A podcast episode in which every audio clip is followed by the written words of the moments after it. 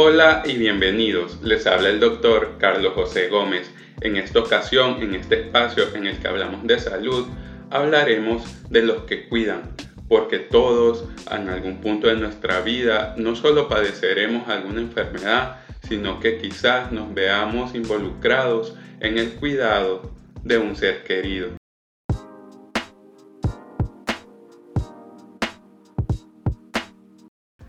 Por diferentes circunstancias de la vida, muchas personas se encargan de cuidar a algún ser querido en situación de enfermedad, pero ¿quién cuida a los que cuidan?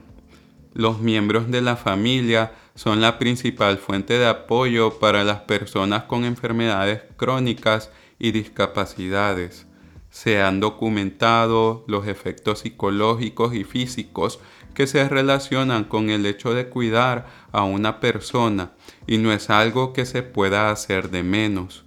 Las personas siempre han proporcionado apoyo emocional, físico y financiero a los miembros de la familia y otras personas queridas, pero en las últimas tres décadas el aumento de las personas que asumen este papel, la duración y la intensidad de esta labor está en aumento. El envejecimiento de la población, una mayor longevidad de los adultos mayores con enfermedad crónica y más tiempo vividos con discapacidad, se suman a los avances médicos que permiten que personas, entre ellos niños, que antes enfrentaban un destino fatal, ahora puedan vivir, aunque en ocasiones necesiten ayuda en actividades de la vida diaria los cuidadores proporcionan un servicio valioso a los miembros de la familia y la sociedad, al ser un servicio con el que no puede cargar la salud pública, pero a veces a un gran costo. Existen diferentes causas por las que las personas necesitan cuidado. Muchas personas se enfrentan a situaciones donde un miembro de la familia, sea hijo o hija, madre, padre o cónyuge, sufre una enfermedad que requiere que alguien esté pendiente de su cuidado. El cáncer es calificado por los cuidadores como la afección que representa un mayor trabajo, seguida de los cuidados tras una cirugía o alguna herida, y los problemas de salud que requieren horas de cuidado también se suman a esta lista. Entre estas enfermedades se pueden mencionar la demencia, accidentes cerebrovasculares, falla cardíaca, autismo, esquizofrenia, enfermedades presentes desde el nacimiento y prácticamente cualquier enfermedad que con el tiempo genere un impedimento para la realización de las actividades de la vida diaria en quien la padece, fenómeno que con regularidad se puede apreciar en las personas de la tercera edad, pero que nos puede afectar a cualquiera de nosotros. Cualquiera puede tener un padre, una madre, también puede ser algún hijo o un cónyuge que por situación de enfermedad necesite que alguien lo cuide. Ante esto eh, es necesario pues esclarecer, dar un poco de luz de quién son los que cuidan. Los cuidadores familiares ayudan a las actividades diarias y tareas como bañarse, vestirse, cuidar las heridas, administrar medicamentos, organizar el transporte y administrar las finanzas. Las mujeres siempre han absorbido la mayoría de esta carga. El rol de las mujeres como cuidadoras no siempre es una elección, dependiendo de las circunstancias familiares estas cargan con este compromiso como una obligación debido a la aparición repentina de alguna enfermedad como un accidente cerebrovascular. Los cuidadores a menudo asumen este nuevo rol con poca o ninguna preparación. Ser mujer o encargarte del hogar no te prepara para el cuidado de una persona en situación de enfermedad. Esto genera una sensación de falta de preparación o cuestionamiento de su propia capacidad para cuidar a la otra persona. Como resultado, los cuidadores pueden experimentar una disminución en su estado de salud física, mental, vida social y bienestar general. existe una línea de tiempo o una forma en la que van evolucionando los cuidados.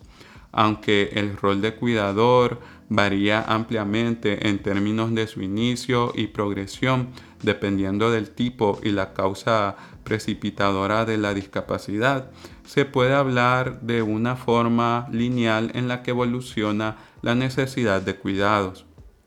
La trayectoria comienza cuando poco a poco el cuidador se va dando cuenta que existe un problema que requiere asistencia esporádica al inicio, con la necesidad del acompañamiento y comportamiento activo en las consultas médicas de la otra persona. Se presenta la necesidad de comunicarse con los proveedores de la atención médica y entender los problemas que representa la enfermedad. Con el tiempo se experimenta una evolución de las necesidades crecientes de cuidado que requieren asistencia en el hogar, estar pendiente si se presenta algún síntoma o algún malestar, que se tomen los medicamentos, proporcionar apoyo emocional o servir como coordinador de las atenciones médicas necesarias. La situación evoluciona hasta tener que ayudar con tareas de autocuidado, por ejemplo, ayudar a vestirse, levantarse, caminar o bañarse. Así el cuidado es un trabajo que con el tiempo se vuelve de tiempo completo. A medida que la enfermedad empeora, los cuidados se vuelven más amplios.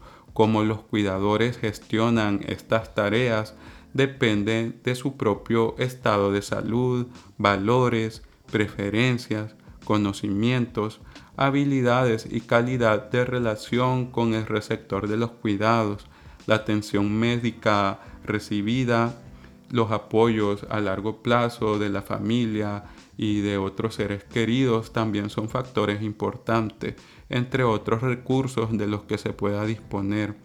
Al final, el cuidado es un trabajo de tiempo completo. Como resultado, el papel del cuidador lleva a la reestructuración de la vida incluidas las relaciones interpersonales y en última instancia resulten desafíos para la salud física y psicosocial de los que cuidan. Como resultado, la salud física y el bienestar psicosocial de los cuidadores pueden verse comprometidos. La complejidad de la ocupación de brindar cuidados implica asumir nuevos roles y responsabilidades, además de los preexistentes. Esto con el tiempo puede tener un impacto sobre el cuidador. Los cuidadores están ante un mayor riesgo para su salud, calidad de vida, sus relaciones interpersonales y la seguridad económica. Los cuidadores también encuentran beneficios en el cuidado y es algo en lo que es necesario trabajar para poderlos ver. Esto evita la fatiga que implica brindar este tipo de ayuda los cuidadores con el tiempo y ante la carga de trabajo y el hecho de vivir de cerca la situación por la que pasa un ser querido pueden sufrir algunos perjuicios para su bienestar, de los que es necesario estar pendientes. El primer rubro del que me gustaría ser más específico es sobre la salud mental. Una literatura grande y robusta documenta tasas más altas de dificultad psicológica, entre estas ansiedad y síntomas depresivos entre los cuidadores en comparación con las personas que no cuidan. Estos estudios demuestran una disminución significativa en el bienestar cuando las personas empiezan con el papel de cuidador y se reporta un deterioro adicional del bienestar a medida que las demandas de atención aumentan. El cuidado puede verse como una situación de exposición al estrés crónica. Es una situación persistente, extendiéndose durante meses y a menudo años. Genera una tensión física y psicológica con poca oportunidad de adaptación y tiene la capacidad de generar factores estresantes secundarios en múltiples dominios de la vida. Casi la mitad de todos los que cuidan informan que no tenían otra opción para asumir el papel de cuidadores y la falta de elección percibida se asocia con mayores niveles de carga y depresión. Los síntomas conductuales de las personas que reciben cuidados como agitación, irritabilidad, combatividad, la necesidad de cuidados por la noche, rechazar los cuidados necesarios y agresividad verbal y física que se relacionan pues con la propia enfermedad de los que la necesitan cuidados, puede ser demencia, esquizofrenia, eh, Alzheimer, donde ya sus capacidades ya no están igualmente receptivas a los cuidados o por el mismo desgaste, depresión que pueden sufrir las gentes que se encuentran en, en esta situación también son contraproducentes y representan una mayor influencia sobre la carga del cuidador y la depresión que el hecho de necesitar mayores cuidados físicos por la discapacidad asociada con la enfermedad que se puede estar padeciendo. También existen efectos negativos sobre el bienestar.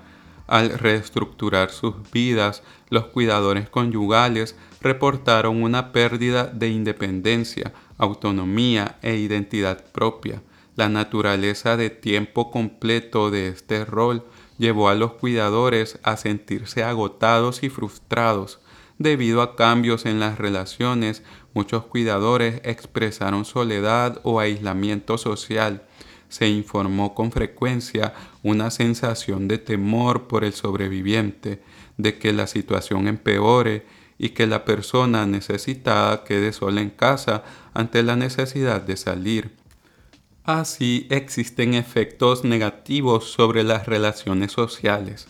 Las relaciones familiares y la calidad de vida pueden verse afectadas por las demandas de cuidados. Se ha encontrado que los efectos psicológicos adversos del cuidado se dispersan en toda la familia y no solo entre los cuidadores activos se ha reportado que los cuidadores a más largo plazo eran significativamente menos felices en sus matrimonios que aquellos que recientemente habían asumido el papel de cuidador.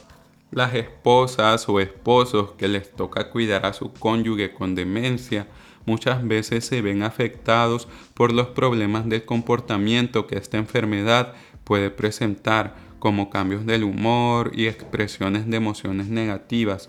Esto crea dificultades para los cuidadores que ven deteriorada la satisfacción de su relación y se acompaña de una disminución de la intimidad emocional y física. El hecho de que un miembro de la familia necesite cuidados puede representar una fuente de conflicto para los miembros de la familia Muchas veces es difícil decidir el papel y los compromisos de cada miembro y todo esto se puede percibir como una falta de aprecio de las demandas del cuidador con mayores responsabilidades y una falta de compromiso para proporcionar un apoyo adecuado ya no solo al enfermo sino también al que cuida. Así también existen diferentes puntos de vista sobre la calidad de los cuidados y los asuntos financieros relacionados que pueden generar discusiones dentro de las mismas familias. Debido a las demandas de cuidado y la falta de relevo en los cuidados, muchos cuidadores también enfrentan problemas de aislamiento social y retirada de las actividades sociales y las relaciones interpersonales. Otra área donde se ven efectos negativos es en el área laboral. El cuidado también puede interferir con el desempeño del trabajo, lo que lleva al cuidador a recibir menos promociones, asumiendo un trabajo menos exigente o rechazando las promociones por no verse capaz de aumentar sus responsabilidades. Todos estos escenarios resultan en salarios reducidos. Entonces, ¿qué debemos hacer ante esta situación? Lo principal es entender que los cuidadores también necesitan ayuda, que esta es una labor que puede ser desgastante. Muchas veces la situación del enfermo es el centro de la atención de la familia y la fatiga del cuidador puede pasar a segundo plano, ya sea de forma indirecta o por no querer poner sus necesidades antes de las que el enfermo. Es necesario entender el supuesto de que se pueden lograr sinergias importantes ayudando simultáneamente al cuidador y al beneficiario del cuidado. en especial para los cuidadores por largos periodos de tiempo. Al mejorar la situación para el cuidador, éste podrá realizar una mejor labor y mejorar las condiciones del enfermo también reducirá la carga para el que cuida. Es necesario estar pendiente a las necesidades que el cuidador puede enfrentar si somos nosotros los cuidadores, no tener pena y reconocer que a veces necesitamos ayuda. Cuando la fatiga se ha instaurado y presentamos problemas claros de salud, la ayuda debe solicitarse según las necesidades que presentemos en el momento, sean psicológicas o físicas. Debemos recordar que también se tiene el derecho a enfermarse. Lo ideal es que ante una situación en la que un miembro de la familia se ve afectado por alguna enfermedad que genera la necesidad de un cuidador, podamos tomar las precauciones correspondientes para asegurar el mejor bienestar posible para los cuidadores y el enfermo, por lo cual hay que tomar medidas antes de que lleguen las situaciones que ya necesiten una ayuda mayor por parte de algún especialista o antes de que el cuerpo del que cuida y la mente se resientan por el cambio en su vida. No debemos tener pena y se debe valorar la ayuda psicológica. La psicología es una aliada en los procesos de cuidado, más que como un medio directo para solucionar problemas, puede ser útil como preparación y compañía en el proceso de cuidar a una persona. Puede haber diferentes tipos de terapias psicológicas.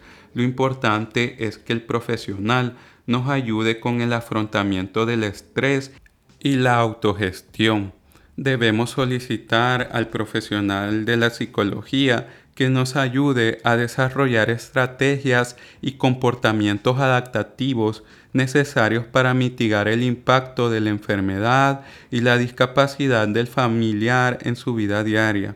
También a mejorar las habilidades de comunicación entre el cuidador y el beneficiario del cuidado y por último, conectarnos con otros recursos o servicios como las ayudas sociales o grupos de apoyo. Sobre los grupos de apoyo es necesario entender que existen diferentes grupos de apoyo para los cuidadores, en su mayoría para las familiares de personas con cáncer o niñas o niños que necesitan cuidados desde edades tempranas.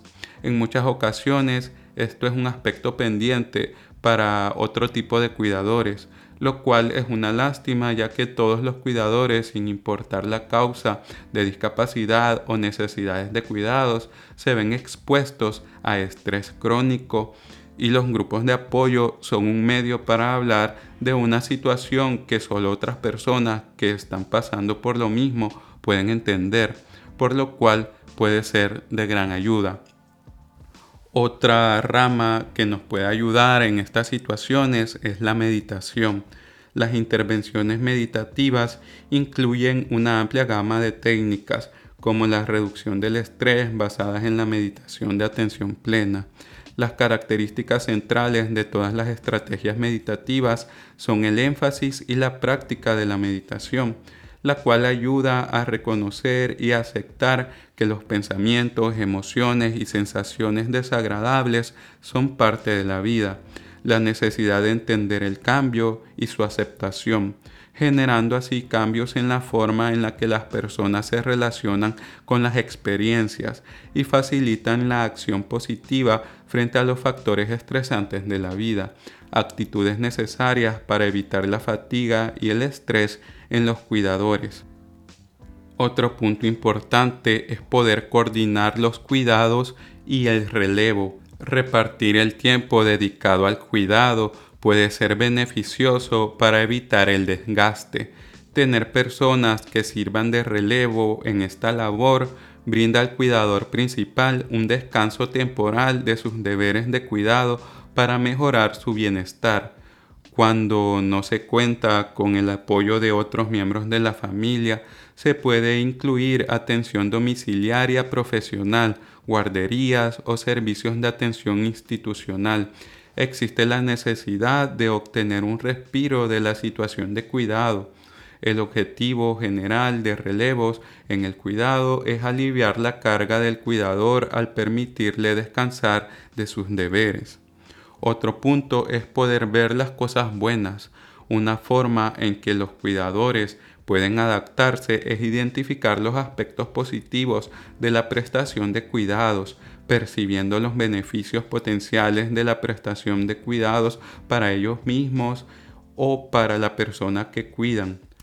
Tanto las emociones positivas como las negativas pueden coexistir en respuesta a circunstancias desafiantes darse cuenta de la importancia de su labor, cómo, existen días buenos en el cuidado y cómo éste ayuda a sobrellevar la adversidad a la persona enferma, son cuestiones que conviven con los aspectos desgastantes de encargarse del cuidado de otra persona. No nos podemos permitir dejar de ver los aspectos positivos del cuidado. Las emociones positivas tienen un papel de adaptación al lidiar con circunstancias estresantes, ya que pueden proporcionar un descanso emocional reponiendo los recursos agotados. Las emociones positivas fomentan la construcción de una gama de recursos personales adaptables y duraderos. En general, los hallazgos indican que poder identificar los aspectos positivos está asociado con un mayor bienestar del cuidador. La evidencia disponible indica que su reconocimiento se asoció con una menor carga y menos síntomas depresivos. También se asoció con una mejor salud mental, calidad de vida, satisfacción con la misma y competencia para los cuidados. Otro punto muy importante es la educación. Es necesario abordar las necesidades de información que se presentan ante una situación inesperada y en muchos casos desconocida, como lo es hacerse cargo del cuidado de una persona que sufre una enfermedad discapacitante. Esta información se debe solicitar a los diferentes médicos tratantes, ya que las personas que necesitan cuidados generalmente son atendidas por más de un profesional o solicitarle a estos si no nos pueden dedicar el tiempo necesario donde podemos informarnos de forma correcta. La educación y la capacitación son fundamentales para aumentar el conocimiento del cuidador y ayudar con el desarrollo de las habilidades necesarias para asumir su rol. La educación es necesaria para mejorar el entendimiento de lo que le pasa a la persona que necesita cuidados, saber cómo actuar y qué esperar. La educación alivia el estrés ante las situaciones inesperadas y nos brinda una sensación de control. Para ir terminando, me gustaría que comprendamos la necesidad de interesarnos y preocuparnos sobre la salud del cuidador, dado que éste también ayuda a la persona que necesita cuidados. Así que si es nuestra mamá la que está cuidando a algún hermano o a nuestro padre o somos familiares de otra persona que necesita cuidados, pero no somos nosotros los cuidadores principales, debemos servirle de apoyo a esa persona que está dedicando su tiempo y su salud a cuidar a alguien más, porque también puede ayudar a esta persona que necesita los cuidados.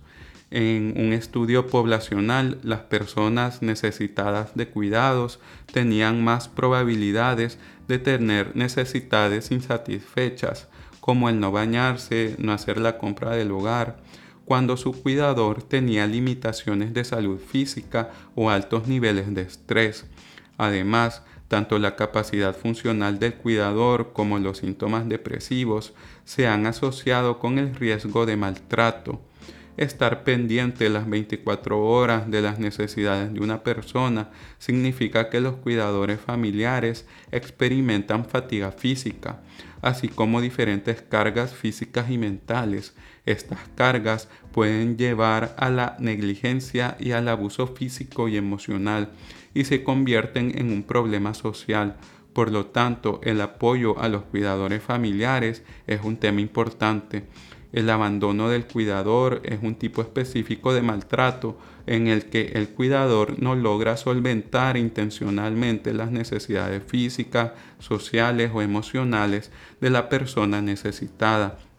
Esta negligencia puede incluir la retención activa de alimentos, negar el agua, ropa o medicamentos, o la asistencia con las actividades de la vida diaria, como la ayuda a la higiene personal. Entonces, ante diferentes situaciones, busquemos la ayuda apropiada. Los estándares de la Organización Mundial de la Salud para cuidados paliativos destacan la importancia de los cuidados de apoyo para los cuidadores y la prestación de cuidados paliativos se ha asociado positivamente con la reducción de la carga del cuidador la Sociedad Estadounidense de Oncología Clínica recomienda que se introduzcan los cuidados paliativos de forma temprana en el momento del diagnóstico de una enfermedad que limita la vida o genera discapacidad. No es necesario estar en una situación de final de la vida para poder verse beneficiados por las herramientas que nos ofrecen los cuidados paliativos. Nuestro primer aliado siempre será el médico tratante. Este nos educará sobre el proceso de enfermedad que se está viviendo en la familia. Ante situaciones de discapacidad o de necesidad de cuidado, el médico tratante no siempre está capacitado para el apoyo hacia los cuidadores, pero nos puede orientar con criterio a quién y qué tipo de ayuda solicitar. Poder brindar ayuda a los cuidadores con atención psicológica y educación podría mejorar el impacto negativo de su labor sobre su bienestar. Es necesario reconocer los factores que constantemente aumentan la tensión y conducen a peores resultados de salud.